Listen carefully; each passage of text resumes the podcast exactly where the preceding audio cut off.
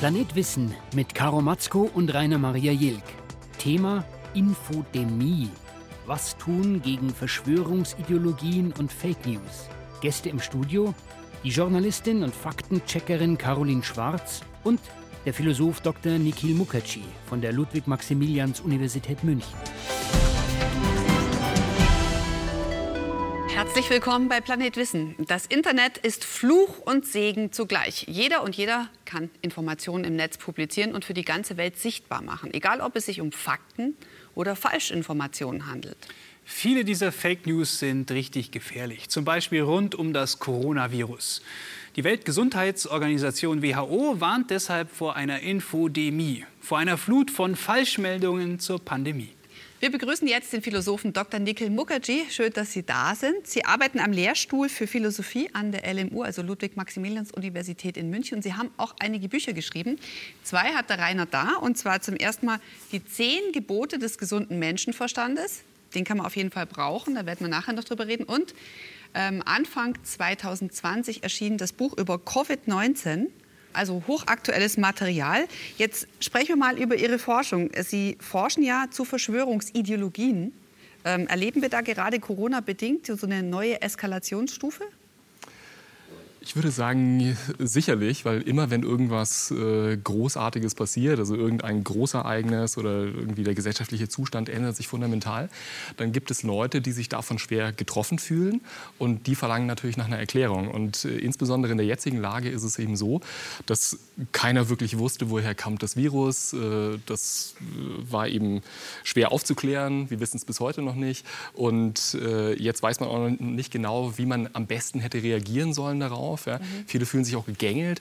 Und äh, ja, also es ist ein nachvollziehbares menschliches Bedürfnis, dass man dafür nach einem Schuldigen sucht. Und das stellt eine äh, Verschwörungstheorie ähm, zur Verfügung.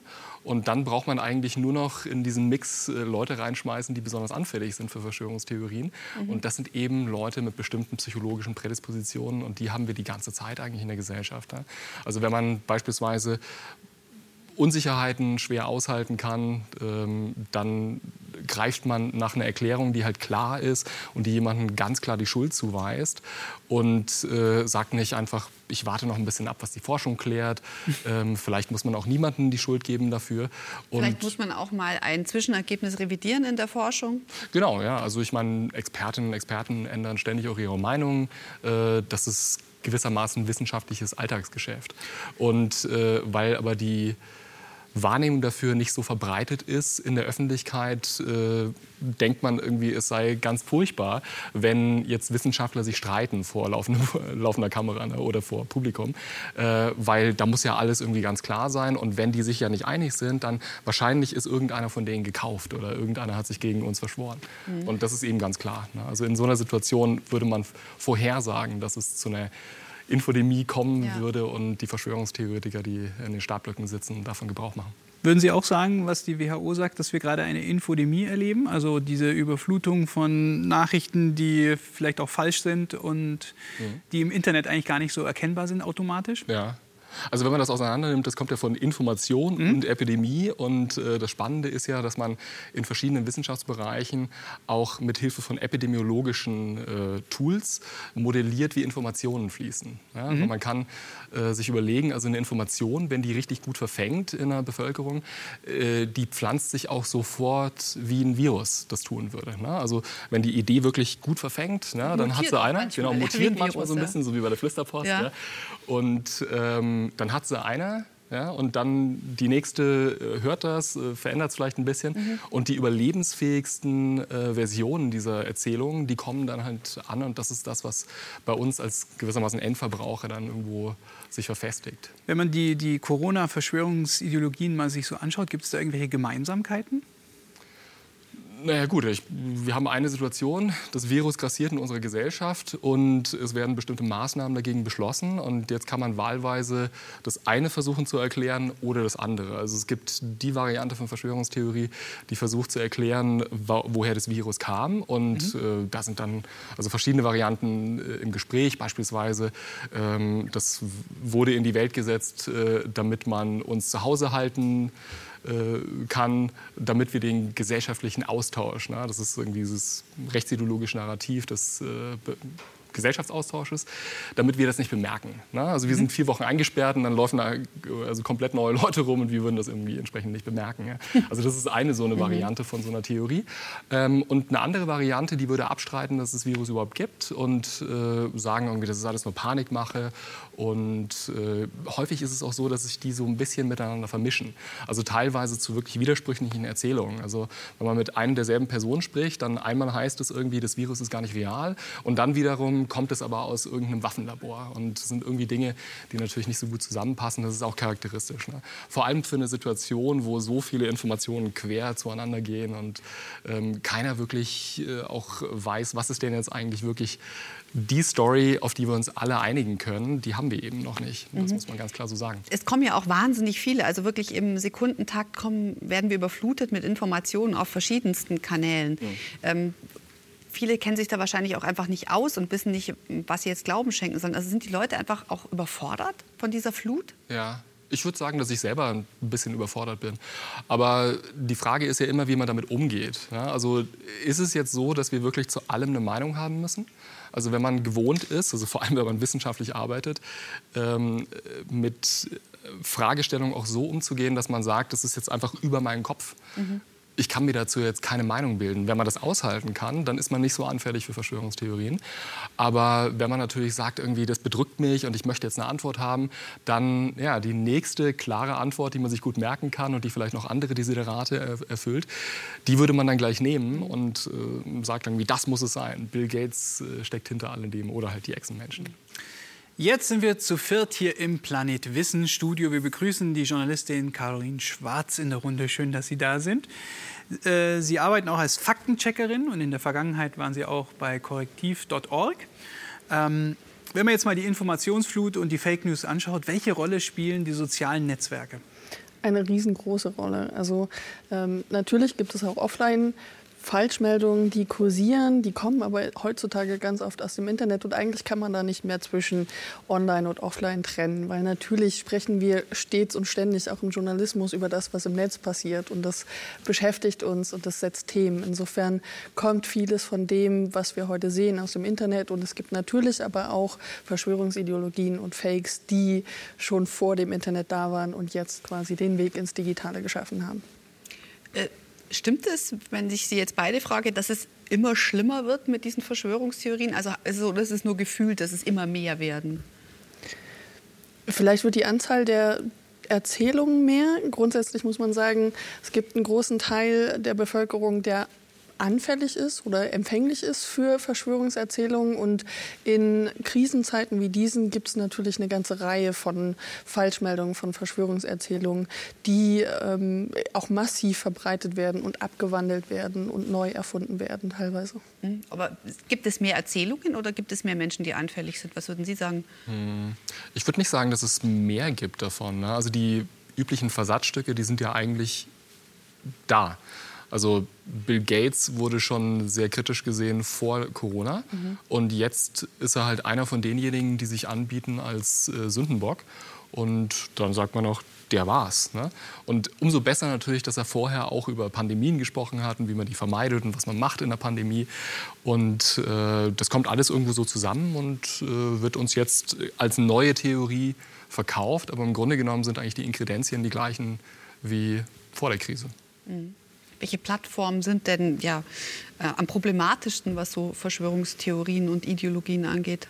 Problematisch sind sie eigentlich alle. Also äh, gerade die, die von großen Teilen der Bevölkerung genutzt werden, da ähm, greift das natürlich auch noch auf einen großen Teil der Bevölkerung über und wird dann ähm, erreicht dann eben viele. Andererseits sehen wir auch, dass sich ähm, eingeschworene Anhänger dieser Verschwörungserzählung eher auch noch in abgeschiedenere Ecken des Internets zurückziehen und da sehr in ihren eigenen Kreisen unterwegs sind. Also da hat Telegram in den vergangenen Monaten eine massive Rolle gespielt. Da haben Verschwörungserzähler, also Menschen, die das Ganze verbreiten, haben massiv in ihren Kanälen dazu gewonnen an Publikum. Mhm. Aber angeblich die großen Plattformen, jetzt mal gesehen, Facebook zum Beispiel, tun ja angeblich jetzt auch etwas dagegen und gehen dagegen vor. Wie sehen Sie das? Ist das effektiv? Man muss das von Fall zu Fall betrachten, tatsächlich, also je nach Plattform, aber auch noch je nach Land. Also in Deutschland ist es tatsächlich schon etwas mehr als in anderen Ländern, weil zum Beispiel Facebook in Deutschland mit äh, Faktencheckern kooperiert. Ähm, zugleich hat Twitter lange Zeit nichts getan, geht jetzt aber sehr gezielt gegen Donald Trump zum Beispiel vor. Ähm, es gibt eine Reihe von neuen Videos und Erzählungen, die neu auftauchen. Ähm, YouTube hat eine ganze Reihe von Akteuren auf der einen Seite, auf der einen Seite die ähm, sehr, sehr viele Dinge verbreiten, auf der anderen Seite aber auch Videos, die immer wieder hochgeladen werden. Also es gibt natürlich auch ähm, die, die Community von Verschwörungserzählern, die dann auch wieder neue Wege finden, um diese Inhalte auch weiter zu verbreiten. Das ist so ein Wettlauf, den sei die Plattform, aber auch diejenigen, die diese Inhalte verbreiten, quasi ähm, führen miteinander, gegeneinander. Was kann man denn sagen? Wann wird denn so eine Verschwörungserzählung richtig erfolgreich? Was braucht die, damit die richtig gut funktioniert? Hm. Also gut in Anführungszeichen. Ja. Also es gibt äh, mehrere verschiedene Faktoren. Natürlich das Netzwerk muss mitspielen. Äh, vermutlich ist es auch so, dass da man nicht jetzt eine Unterscheidung treffen kann zwischen sagen wir mal, Facebook und Twitter generell, ähm, sondern es kommt immer darauf an, auf welchen Subbereich man schaut. Vor allem in Facebook äh, gibt es ja Untergruppen und es gibt irgendwie bestimmte Pages und so weiter, ne, äh, wo dann Leute drüber kommunizieren und äh, die können das entweder ermöglichen sehr stark in der Art und Weise, wie sie moderiert werden, oder eben nicht. Ne? Also das wäre ein Faktor. Der andere Faktor, der natürlich wichtig ist, ist, äh, wenn man was zu erzählen hat, das sehr stark verfängt, weil es ähm, politisch polarisiert oder weil es einen emotional aufrüttelt, dann ist das natürlich sehr positiv zu werten. Ne? Weil kaum jemand äh, fühlt sich irgendwie verleitet dazu, eine Nachricht weiterzuleiten, wenn es einfach nur irgendwie eine faktische Behauptung ist, die einen aber gar nicht tangiert. Ne? Wenn man sowas äh, sagt wie, die Ausländer nehmen uns die Jobs weg und die kriegen irgendwie den fünffachen Hartz-IV-Satz oder irgendwie sowas, ne? dann würde jemand, der äh, vielleicht betroffen ist, also von Arbeitslosigkeit oder der wenig Einkommen hat, sagen, das ist ja, die nehmen ja mir das Geld weg, ich habe ja einen höheren Anspruch darauf und äh, würde vermutlich darauf reagieren, indem er bereit ist, das dann äh, weiterzuleiten. Ne? Wohingegen, ne, wenn man sagt, irgendwie äh, diese oder jene Zusatzstoff im, im Trinkwasser oder irgendwie sowas äh, führt dazu, dass man irgendwie, weiß nicht, nachts drei Minuten länger schläft oder irgendwie so.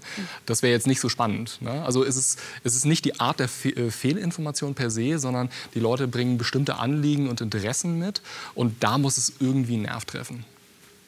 Und inwiefern äh, wirken die Plattformen da oder helfen die Plattformen, dass das auch alles verstärkt wird und sich noch weiter verbreitet? Die Plattformen sind generell ganz oft darauf ausgelegt, dass man viel Zeit dort verbringt und dass eben dort die Inhalte gefördert werden, die eben dazu führen, dass Menschen viel Zeit äh, verbringen. Und in der Regel sind das dann Inhalte, mit denen wir als Menschen interagieren, die eher emotionalisierend sind. Das können eben ähm, die netten Hundebilder und Katzenbilder sein, die dazu führen, ähm, dass man da längere Zeit verbringt. Aber es ist eben auch das, was wütend macht, das, was Angst macht oder das, was Neid schürt, auch, ähm, was wir eben schon gehört haben. Also das sind Faktoren, die sowohl auf YouTube als auch auf Facebook als auch auf den anderen Plattformen da durchaus eine Rolle spielen. Mhm. Tja, wer erfindet diese Fake News und Verschwörungserzählungen? Also gibt es da spezielle Leute, die sowas starten?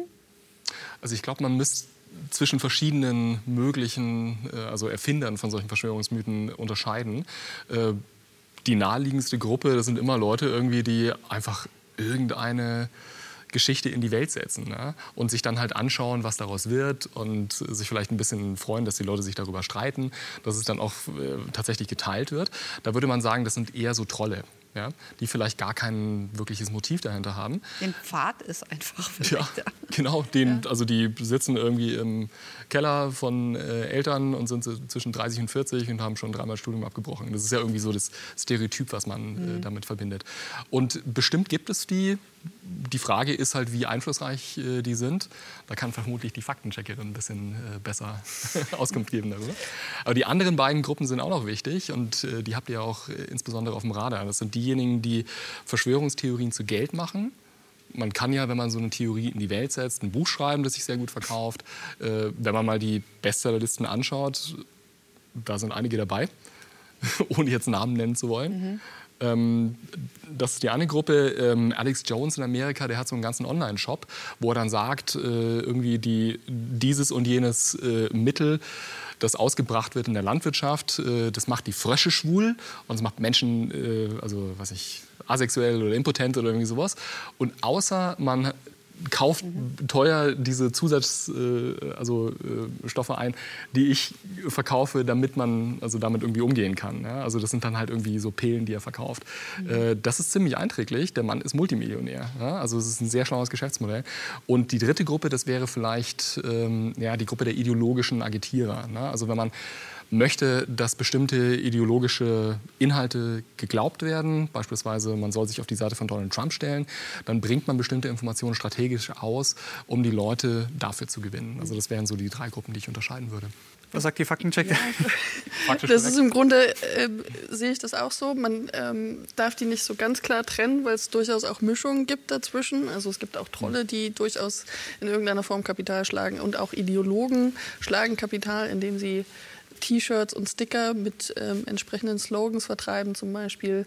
Und ähm, dazu kommt aber auch tatsächlich noch die, die Unfallverschwörungsideologie, ähm, äh, die so ab und zu auch passiert, weil irgendwas wahrgenommen wird, das falsch verstanden wird ähm, und das dann in, in bestehende Ideologien auch ganz oft eingebettet wird. Also, hm. da, also die, die Vielzahl ist da und man muss auch sagen, dass zum Beispiel auch politische Akteure durchaus kooperieren zum Beispiel oder dass Trolle versuchen, äh, Ideologen zu erreichen. Also da, da, ist das Feld ganz gut bestellt, muss man mhm. leider sagen.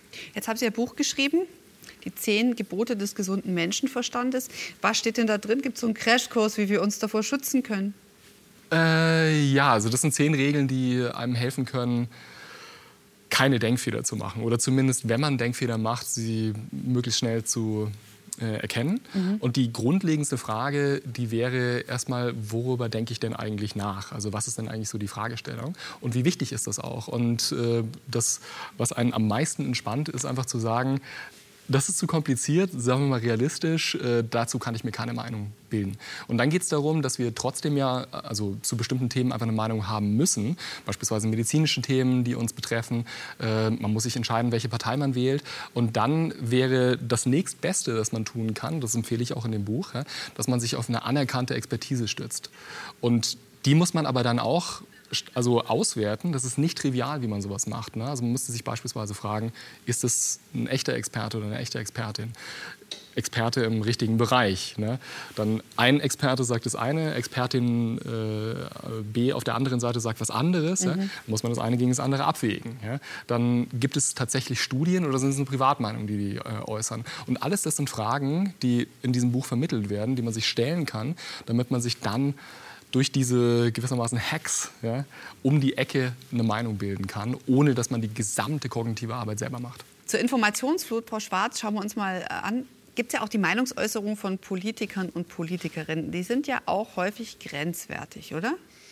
Durchaus. Ähm, man muss ein bisschen unterscheiden. Es gibt durchaus politische Kräfte, die das zur Strategie erklärt haben inzwischen, die auch ganz bewusst sagen, das ist nicht so schlimm, wenn wir da eine Falschmeldung verbreiten. Das ist dann halt so. Ähm, aber es ist durchaus nicht nur im rechtsradikalen, rechtspopulistischen Lager so, sondern betrifft auch die anderen Parteien. Und da würde ich mir schon wünschen, dass man da ähm, einerseits ganz klar sich davon abgrenzt und andererseits auch ähm, sehr offen mit Fehlern umgeht, wenn man zum Beispiel ähm, aus Versehen mal eine Falschmeldung verbreitet verbreitet hat, was jetzt auch nicht ähm, vor Politikern halt macht zum Beispiel. Die sind auch nicht immun, so wie Journalistinnen und Journalisten. Mhm. Brauchen wir denn mehr Regulierung, was die Informationen im Netz angeht? Wir brauchen Regulierung in dem Sinne, dass wir Transparenz brauchen. Das heißt, wir müssen wissen, wie Algorithmen funktionieren. Leute müssten auch darüber aufgeklärt werden. Wir wissen, dass ähm, ganz großer Teil der Bevölkerung nicht weiß, was ein Algorithmus ist und was der inzwischen alles bestimmt. Da brauchen wir definitiv mehr. Was wir nicht brauchen, sind neue ähm, Sanktionsmaßnahmen in der Form. Wir haben, äh, was bestimmte Verschwörungserzählungen, aber auch vor allem Fakes betrifft, haben wir Gesetzeslagen, die werden oftmals einfach nur nicht genügend durchgesetzt. Und da brauchen wir nicht neue Straftatbestände, sondern müssen schauen, wie wir damit umgehen, dass es eben auch eine ganze Masse im, im Internet gibt, äh, was das Ganze betrifft. Wir haben es ja vorhin schon kurz angerissen, was die Plattformen angeht, die ja auch sich mittlerweile um Inhalte ein bisschen mehr kümmern, auch überprüfen, ob die falsch sind oder richtig sind. Äh, zumindest wird es dann äh, zumindest äh, identifiziert, dass Teile davon falsch sind oder so. Meinen Sie, das reicht? Mehr geht immer. Ähm, das ist die kurze Antwort. Tatsächlich ist es auch sehr unterschiedlich. Bei Facebook gibt es eben die Faktenchecker, bei ähm, YouTube und Twitter ist es noch ein bisschen unausgegoren, muss man auch sagen. Auf YouTube gibt es eine automatisierte Lösung. Dann gibt es eine ganze Reihe von Plattformen, auf der gar nichts, auf denen gar nichts stattfindet. Ähm, da muss man sie tatsächlich in die Pflicht nehmen. Wir wissen aus der Vergangenheit, dass äh, die meisten Plattformen sich vor allem dann bewegen im Bereich der Policies, wenn sie auch wirklich öffentlichen Druck verspüren. Gehen so Plattformen wie Telegram, das haben Sie ja vorhin angesprochen, gehen die auch gegen solche Gruppen, die sich dann ja hochstacheln, anstacheln gegenseitig, verstärken, gehen die dagegen vor? Teilweise gehen sie dagegen vor. Es gibt da auch da mehr öffentlichen Druck, muss man sagen. Ähm, in den vergangenen Jahren waren es vor allem äh, Islamisten, die dort mehr Repression erfahren haben, wo dann auch wirklich Channels des IS zum Beispiel gelöscht wurden. Ähm, inzwischen ist es so, dass zum Beispiel auch andere terroraffine, rechtsterroraffine äh, Gruppen gelöscht werden, teilweise auch Kanäle gelöscht werden und dass auch einzelne Inhalte gelöscht werden. Insgesamt ist das aber noch nicht vergleichbar mit anderen Plattformen und ähm, was die rechtlichen Regelungen betrifft, ist das auch noch mal etwas anders. Also es werden weniger Daten rausgegeben von Menschen, die tatsächlich gegen das Recht verstoßen haben. Ähm, es ist so, dass ähm, sie auch nicht unter das Netzwerkdurchsetzungsgesetz fallen in Deutschland zum Beispiel, weil Messenger eben nicht darunter fallen. Mhm. Insofern ist da durchaus auch noch ähm, viel Luft nach oben. Bringt es denn was, sowas zu löschen? Löschen bei Falschmeldungen kann natürlich auch dazu führen, dass sie nochmal weiter verbreitet werden, dass sie in anderer Form hochgeladen werden. Man muss immer schauen und abwägen, ähm, wie gefährlich auch eine Falschmeldung ist, wie gefährlich eine Verschwörungserzählung ist, welche potenziellen Folgen sie haben können. Und in, im Prinzip muss man dagegen vorgehen in vielerlei Hinsicht. Aber man muss eben schauen, dass das Recht auf Meinungsfreiheit nicht zu sehr eingeschränkt wird an der mhm. Stelle. Außerdem ist es ja fast schon ein, ein Werbemittel zu sagen, schnell anschauen, bevor mhm. es wieder gelöscht wird. Mhm. Weil die Wahrheit dürfen wir leider nicht euch zeigen. Ja, aber bleiben wir gleich mal bei den Folgen ja. äh, dieser Fake News und dieser Verschwörungserzählungen. Was sind die Folgen für die Demokratie und für unsere Gesellschaft?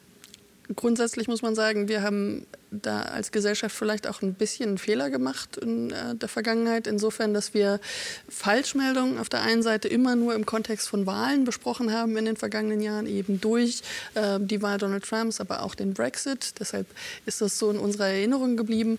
Ähm, und was Verschwörungserzählungen betrifft, haben wir das lange belächelt ähm, und haben das abgetan. Ähm, es ist aber so, dass es einerseits dazu führen kann, im Kontext von Wahlen jetzt, dass ähm, Nichtwählende aktiviert werden werden durch Emotionalisierung, dass vielleicht auch Wähler, Wählende ähm, demotiviert werden, zur Wahl zu gehen, weil ihre ähm, Partei, die sie wählen würden, weil es da Falschmeldungen gibt, negative in irgendeiner Form. Und dann ist es aber auch so, dass wir wissen, weltweit führen Verschwörungserzählungen, führen äh, Fakes dazu, dass Menschen zu Schaden kommen. Einerseits, indem sie sich selbst schaden, im Fall von Corona eben äh, Bleichmittel zu sich nehmen. Das passiert. Ähm, in anderen Fällen aber eben, weil äh, Menschen für ähm, Pädophile gehalten werden oder irgendwelchen Straftaten, Verschwörungen verdächtigt werden und dann eben auch wiederum zu Schaden kommen. Und ähm, da wird es dann tatsächlich gefährlich für die innere Sicherheit, für, ja, wir haben Terroranschläge gesehen in den vergangenen Jahren, die eben auf, äh, Terror, äh, auf Verschwörungserzählungen basiert haben. Mhm. Also nicht äh, zu unterschätzen. Hier der Hinweis, mehr Informationen zum Thema und zur Sendung finden Sie auf unserer Internetseite planet-wissen.de. Ja, bei uns ist jetzt wieder Dr. Nikhil Mukherjee von der Ludwigs-Maximilians-Universität in München. Jetzt sprechen wir mal über den Bekanntenkreis. Wenn man jetzt die Situation hat, man sitzt mit mehreren Freunden oder Familienmitgliedern am Tisch und jemand glaubt an so eine Verschwörungserzählung. Wie soll ich damit umgehen? Wollen Sie die Freunde noch behalten? so schlimm? naja, das ist also ein stark polarisierendes Thema. Ja. Ähm, man vertritt ja sowas nicht einfach so. Und äh, viele von den äh, Personen, die Verschwörungsideologien anhängen, die wissen ja auch, dass sie damit was sagen, was äh, halt extrem polarisiert. Und ähm, ich würde es versuchen mit erstmal Nachfragen und Zuhören Zumindest dann, wenn man jetzt nicht irgendwie Gefahr läuft, dass es so aussieht, als ob man das irgendwie gut heißt, äh, wenn jetzt keine Kamera mitläuft. Ähm, das sind also Situationen, die man ganz anders behandeln muss. Da muss man sich auch fragen, wie macht man das überhaupt? Äh, möchte man jemandem eine Plattform äh, geben? Äh, macht man denn nicht irgendwie die Dinge noch schlimmer? Ja? Mhm. Aber im Bekanntenkreis einfach äh, versuchen, geduldig und äh, vertrauenserweckend auch nachzufragen. Ich möchte wirklich verstehen, warum du das glaubst. Es kann ja auch so sein, dass wir uns selber irren. Ja? Es kann ja sein, dass es äh, tatsächlich eine wahre Geschichte gibt. Ne? Beispielsweise, wenn wir jetzt zurückgehen ins Jahr 2012 oder irgendwie sowas, ne? wo der NSA-Skandal noch nicht öffentlich war. Ja, wenn jemand das behauptet hätte, hätte man gesagt, ja, das ist ja wieder auch so eine Verschwörungserzählung. Ne? Ähm, stellt sich raus, da war tatsächlich was dran. Ja? Das heißt, diese Praxis des gegenseitigen äh, Diskutierens und wirklich verstehen wollens, was ein anderer sagen möchte und worauf das basiert, das ist eigentlich die beste Praxis, unabhängig davon, ob es um mhm. Verschwörungstheorien geht oder nicht. Mhm. Wenn es jetzt aber zur Verschwörungsideologie wird, Frau Schwarz, habe ich vermutlich keine Chance, auch nicht im Bekanntenkreis, weil ich auf Granit beiße. Man hat schon noch eine Chance. Also man muss sagen, ähm, es hilft, dran zu bleiben. Es hilft auch Fragen zu stellen, zu fragen, was ist die Quelle, was für eine Motivation hat die Quelle. Aber es ist oftmals sehr, sehr harte Arbeit. Und was man auch sagen muss, ist, dass wir in Deutschland noch nicht genügend Beratungsstellen haben. Also es gibt gerade jetzt ähm, während der Pandemie gibt es da reichlich Bedarf. Das berichten alle, die in diesem Bereich arbeiten. Ähm, und da braucht es noch Aufbau und da braucht es auch professionelle Beratung, weil es eben nicht jeder ähm, so einfach so schafft und weil es auch schwierig ist. Ähm, was wir wissen, ist aber tatsächlich, dass äh, bei Leuten, die da so wieder rauskommen aus diesem ganzen ähm, Verschwörungsumfeld, dass ähm, diese auch sehr dankbar waren, dass sie einen Ansprechpartner hatten und dass sie irgendwann diesen einen Zweifel hatten, dass es diese eine Information gab, wo sie dachten, das ist jetzt echt ein bisschen drüber. Und da ähm, ist, ist, so der Anfangszweifel genährt worden bei denen. Also es gibt immer eine Möglichkeit, da auch mhm. wieder rauszukommen. Und wenn ich noch anfügen dürfte, also es geht nicht nur darum, dass wir die Informationen teilen, ähm, sondern es geht auch darum, dass man so ein bisschen das Menschliche mitnimmt. Das Wichtigste ist eigentlich, dass man gerne mit jemandem spricht. Ja? Wenn mir jemand gewillt ist, zuzuhören, dann höre ich mir vielleicht auch an, was die Person zu sagen hat. Ne? Und das Blödste, was man machen kann, ist, dass man jemanden einfach an die Wand klatscht und sagt, irgendwie, du bist ja ein Vollidiot und hier schau dir doch mal die Fakten an. Ja. Mhm. Wenn wir jetzt aber natürlich, wir haben über diese Informationsflut ja schon häufiger gesprochen heute im Netz. Äh, wie, wie kann man denn als Nutzer oder Nutzerin überhaupt dann da richtig gut mit umgehen? Also wie erkenne ich denn ob es richtig ist oder falsch oder dazwischen. Der erste Schritt ist durchatmen ähm, weil eben vieles davon darauf ausgelegt ist, dass wir erst emotional reagieren und dann nachdenken. Und dann ist der Beitrag im Zweifelsfall schon geteilt äh, auf Facebook, in der WhatsApp-Gruppe oder wo auch immer. Das heißt, es hilft, noch mal kurz durchzuatmen und zu überlegen, kann da was dran sein. Ähm, es hilft im Zweifelsfall, die Suchmaschine äh, zu befragen und einfach die Behauptungen aus diesem Artikel oder Bild, was auch immer man vor sich hat, zu googeln, vielleicht auch mit dem Begriff äh, Fake oder Faktencheck dazu, um da vielleicht auch schon bestehende Faktenchecks zu finden. Und vieles von dem, was wir sehen online als ähm, sowohl Verschwörungserzählungen als auch Fakes, sind tatsächlich aus dem Zusammenhang gerissene Bilder und Videos, die teilweise uralt sind, die komplett aus dem Zusammenhang gerissen werden. Und die findet man so relativ schnell und kann dann überprüfen, ob das schon ganz viel älter ist oder aus einem ganz anderen Kontext stammt. Kommen wir noch mal zurück zur Corona-Krise, Herr Dr. Mukherjee. Sie haben da sich viel angeschaut äh, und in Ihrem Buch zusammengetragen. Viele fühlen sich ja bevormundet auch, ja. äh, von einer Meinungsdiktatur quasi bevormundet. Ähm, wie verläuft da die Grenze? Wann ist eine Kritik auch zum Beispiel gegen die Regierung legitim? Also ich denke, wir leben in einem offenen, demokratischen Land, äh, wo jeder das Recht hat, seine Meinung zu sagen. Und die kann auch völlig absurd sein. Es müssen ja andere wiederum dann nicht glauben. Ne? Also wenn jemand irgendwie sich auf dem Marienplatz hinstellt und irgendwie seine Thesen äh, verbreitet, äh, ich kann mir das anhören, ich muss es nicht glauben. Ja? Und das ist auch wichtig. Äh, deswegen ist es auch äh, im Übrigen sehr, sehr wichtig, und das ist, glaube ich, auch ein Punkt, der mit diesem Buch also stark zusammenhängt. Ja? Ähm, ich habe eine Gruppe gegründet, ein interdisziplinäres wissenschaftliches Team, das sich diese Krise angeschaut hat, bevor die in Deutschland angekommen ist. Und es war sehr, sehr schwer, dafür Gehör zu finden. Ne? Ähm, wir haben es nicht geschafft, das in die Medien zu bringen, äh, im Februar schon. Wir haben auch also Probleme gehabt, Politikerinnen und Politiker anzusprechen. Äh, und da war häufig so eins der Argumente, naja, ihr verbreitet ja eigentlich auch nur eine Verschwörungstheorie. Und das sind ja auch irgendwie Fake Facts. Und ihr macht ja nur Panikmache. Ne?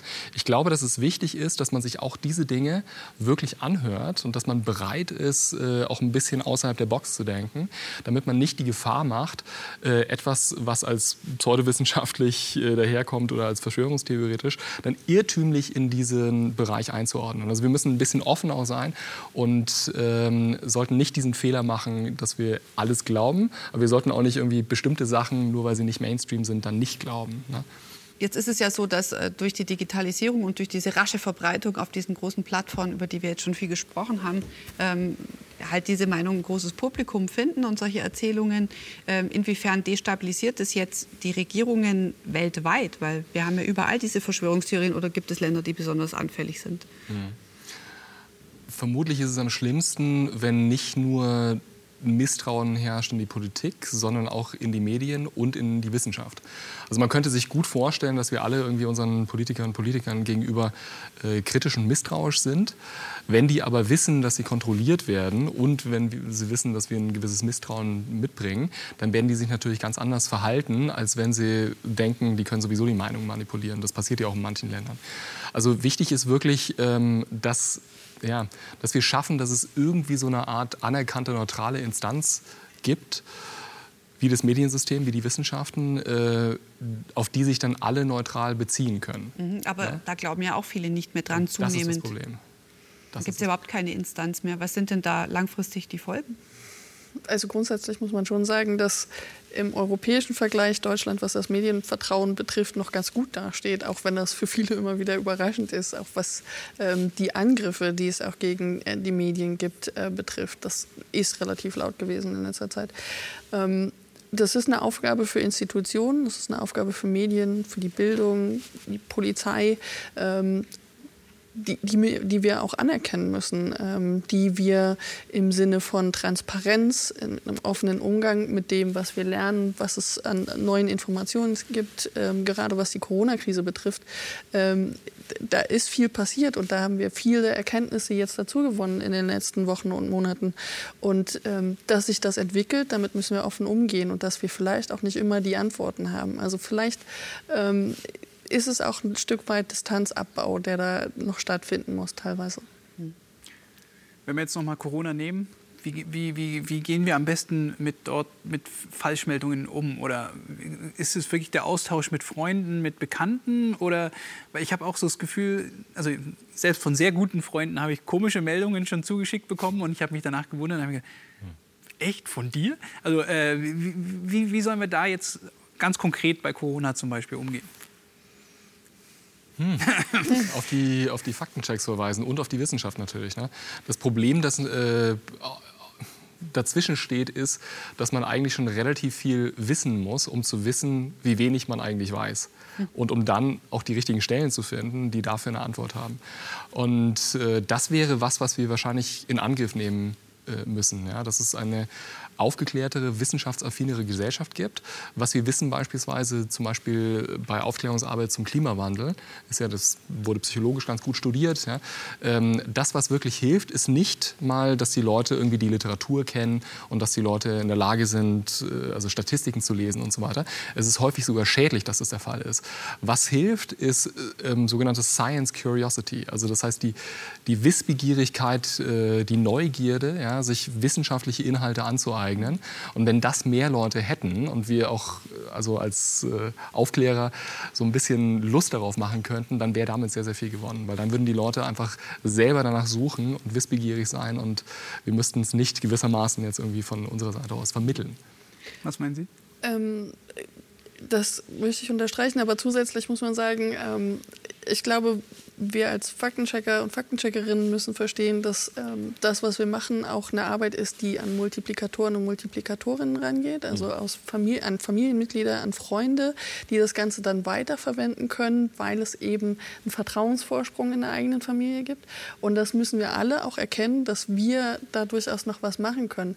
Und was ich ähm, aus eigener Erfahrung sagen kann, ist, dass ich eben ähm, versuche, wenn Falschmeldungen verbreitet werden, das persönliche Gespräch zu suchen. Also es ist nicht der Facebook-Kommentar drunter, es ist nicht äh, der plauzige Kommentar in der WhatsApp-Gruppe, sondern dass ich tatsächlich versuche, auf die Leute zuzugehen und darüber zu sprechen. Und ähm, das hilft tatsächlich, weil viele Menschen sich eben extrem schnell bloßgestellt fühlen, mhm. wenn eben äh, im Internet vor Publikum da ähm, die Vertrauenswürdigkeit in Frage gestellt wird. Also das ja, muss man immer auch dass es eigentlich, dass man diese Grauzonen und Ambivalenzen aushält und auch nicht glaubt, alles wissen zu müssen. Vielen herzlichen Dank, dass Sie beiden da waren. Äh, haben sehr viele Informationen für uns gehabt und auch natürlich für Sie zu Hause, liebe Zuschauer. Vielen Dank für Ihre Aufmerksamkeit und das bis zum nächsten Mal hier bei Planet Wissen.